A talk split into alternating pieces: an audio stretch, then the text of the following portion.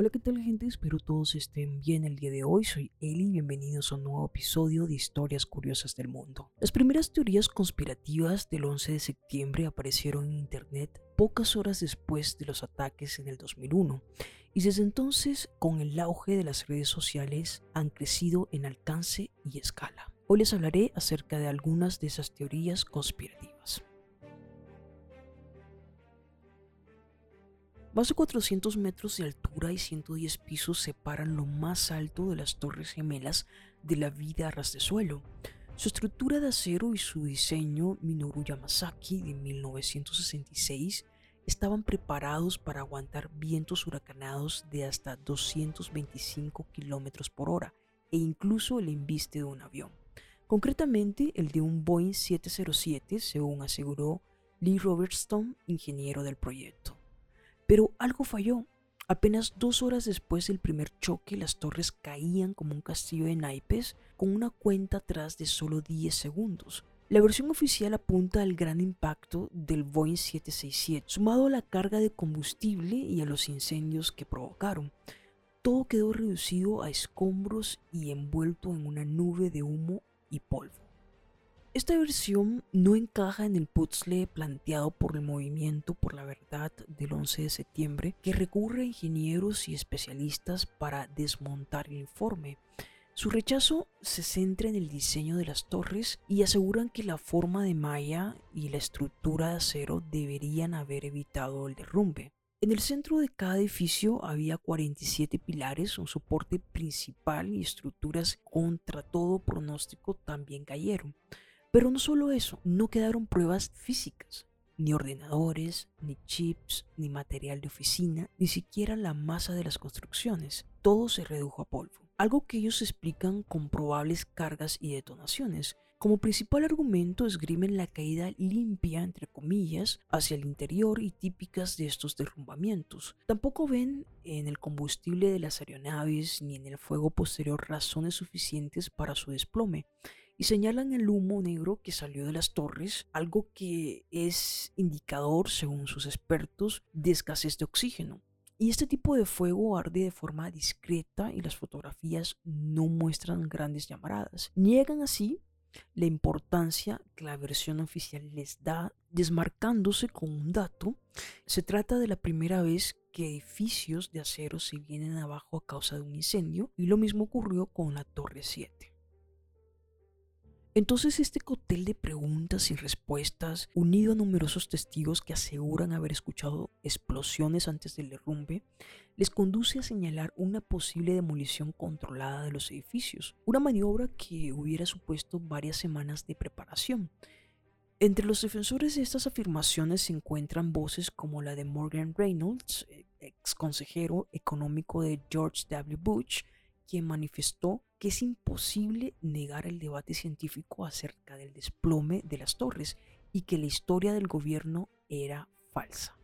Aunque algunas de las teorías de la conspiración proponen que fueron los agentes secretos tanto de Israel o de Pakistán lo que estaban detrás de los ataques, las que han conseguido mayor repercusión suelen estar basadas en una de estas dos ideas. Bueno, la primera que el gobierno de Estados Unidos tenía conocimiento previo de los ataques y deliberadamente no hizo nada para prevenirlos y este grupo de teorías por tanto admite la asistencia de los secuestradores islámicos y no cuestiona la causa del derrumbe de las torres gemelas pero acusa al gobierno de permitir deliberadamente que los terroristas realizaran los ataques. Y está recibido el nombre de LIHOP o Let It Happen on Purpose, dejar que ocurra a propósito. La segunda, que fue el propio gobierno de Estados Unidos quien orquestó y perpetró los ataques en una operación de bandera falsa. Y este grupo de teorías conspirativas cuestiona la causa de derrumbe de las Torres Gemelas, que sería una demolición controlada. Y se usa el término de inside job o el trabajo interno para referirse a los atentados en este grupo de teorías. Por ejemplo, lo que sucedió en el Pentágono, una de las teorías conspirativas más divulgadas es la de que no fue un avión sino un misil lo que se estrelló contra el Pentágono. Y sus principales defensores son los que apoyan la versión del trabajo interno o inside job quien afirman que no hay suficientes pruebas que demuestren que se estrelló un avión en el Pentágono. No obstante, algunos partidarios del trabajo interno también la descartan tras valorar las evidencias y creen que la operación no incluía el uso de un misil. Y aquí algunos argumentos que manejan los defensores de esta teoría conspirativa. Por ejemplo, de acuerdo con el contenido de la caja negra del vuelo 77, el avión efectuó un descenso en espiral, describiendo un giro de unos 330 grados a unos 300 nudos, que sería aproximadamente unos 550 kilómetros por hora, que le llevó unos 3 minutos. Pese a que ese giro es una maniobra común, algunos argumentan que el avión no pudo hacer esa maniobra a 800 kilómetros por hora y probablemente confundiendo la velocidad del impacto con la velocidad a la que el avión efectuaba el giro. Y otro es que según teóricos de la conspiración, el vuelo 77 fue capaz de volar hacia el Pentágono durante 40 minutos y no fue interceptado a pesar de la sofisticada tecnología radar de la famosa eh, baterías antimisiles que rodean el Pentágono y de la proximidad del edificio de la base aérea Andrews. Realmente no existen estas baterías antimisiles y si existieran, bueno, serían secretas. El tema de proteger Washington con baterías antimisiles fue tratado y rechazado por la posibilidad de derribar un avión por error. Y eso porque, por ejemplo, el aeropuerto Ronald Reagan se encuentra muy cerca del Pentágono y los aviones lo sobrevuelan en muchas ocasiones. Un ejemplo de ello es el caso de una avioneta que fue identificada como sospechosa, esto fue en el 2002, y resulta que esta avioneta sobrevolaba sobre Washington y no fue abatida por ninguna batería antimisiles a pesar de que se desalojó el Capitolio. Otra de las teorías, por ejemplo, ya eh, entrando con las Torres Gemelas, y es que uno de los argumentos más alegados a favor de la teoría de la conspiración ha sido el que las torres gemelas no se derrumbaron a causa del choque de los aviones ni por los subsiguientes incendios, sino que se habrían detonado unas cargas que habrían producido el colapso de los edificios, que sería una demolición controlada. Y para dicha demolición controlada se habría usado termita, la termita es una mezcla de óxido férrico y aluminio que corta por fusión las columnas de acero. También a esto explosivos que se ponen en todos o casi todos los pisos. Y entonces los contrarios a estas hipótesis dicen que casi ninguno de los argumentos soporta un análisis a fondo. Incluso hay, como sucede en el Pentágono, una corriente entre los partidarios de la teoría de la conspiración, eh, desde la que se rebaten algunos argumentos al uso y se advierte de que hay que centrarse en otros puntos. Y estos son los aspectos que se arguyen como indicios de que existió tal conspiración. Por ejemplo, en una publicación científica, esto fue en febrero del 2009, se afirma haber encontrado en el polvo de los restos de las Torres Gemelas evidencia de la presencia de un material denominado supertermita, aunque el artículo ha causado controversia debido a que es un editorial de tipo pagar para publicar, se ha usado como medio para publicar teorías que no son generalmente aceptadas por la comunidad científica y la redactora jefe dimitió por no haber sido informada de la publicación del artículo. Por otro lado, nunca antes em, del 11 de septiembre se había caído ningún rascacielos de acero debido al fuego ni tampoco después. Sin embargo, nunca antes ningún rascacielos había sido sometido a un fuego tan intenso conjuntamente a una tensión extrema por impacto. Además, el núcleo del World Trade Center era de acero más sensible al calor y no de hormigón como el de la torre de Windsor.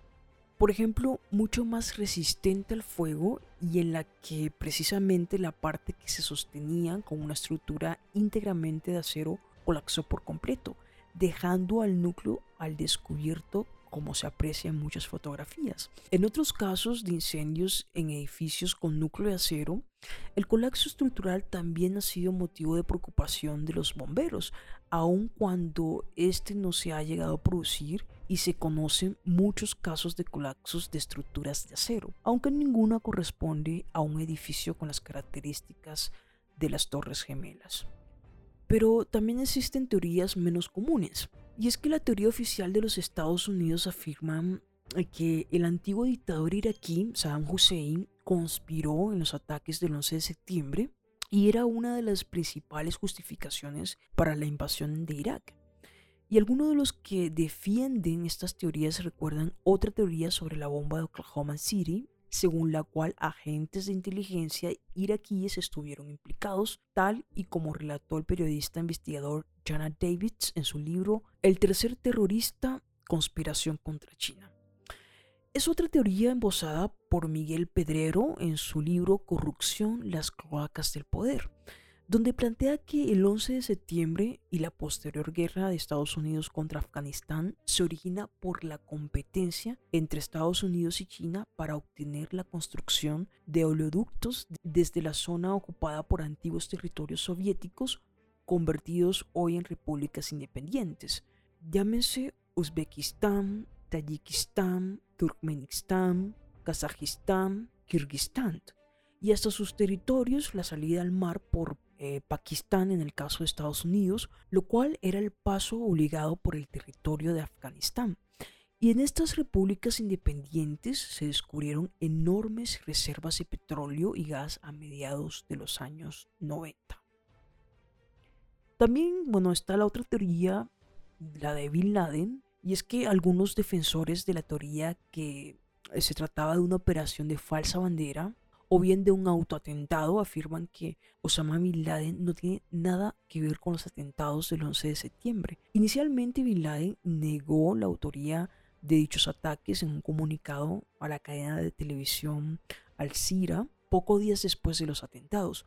Más tarde se encontró en Jalalabad un video donde confirmaba su culpabilidad. Los partidarios de la conspiración afirman que dicho video es un montaje, que el que sale en él no es Bin Laden y exponen las siguientes razones.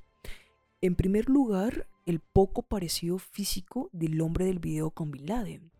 En segundo lugar, el hecho de que lleva un anillo de oro que está prohibido por el Islam. Y en tercer lugar, que escriba una nota con la mano derecha cuando en realidad Bin Laden es zurdo. Bin Laden reivindicó los atentados por primera vez en octubre del 2004, es decir, tres años después de cometidos, justo antes de las elecciones presidenciales en Estados Unidos, enviando un video a la cadena de televisión de Al Jazeera en el que se le ve con aparente salud y leyendo un papel y haciendo gestos a cámara para enfatizar parte del discurso. Excusa de guerra, bueno, el acceder del gobierno de Bush, los cuestionamientos también han estado dirigidos a él y a su gabinete. Entonces fue toda una conspiración interna para justificar ataques e intervenciones en otros países como Afganistán e Irak que tienen sus riquezas propias como el petróleo. Bueno, muchos investigadores no encuentran el sentido a que los terroristas que comandaron los aviones hayan podido entrenarse con libertad en el propio territorio estadounidense, así como entrar y salir del país en más de una oportunidad sin levantar sospecha. También objetan que la Casa Blanca haya autorizado que seis aviones privados y casi media docena de los vuelos comerciales salieran del país inmediatamente después de los atentados, transportando, según el mito, a 24 familiares de Bin Laden y otros casi 120 saudíes. Además, es mirada con recelo una de las primeras órdenes que dio Bush, que fue atacar Irak cuando el grupo insurgente de Al Qaeda se encontraba en Afganistán. Un mes después del atentado, el entonces presidente aseguró que Bin Laden se escondía en Irak. Pero como toda teoría conspirativa, no hay pruebas de nada de esto.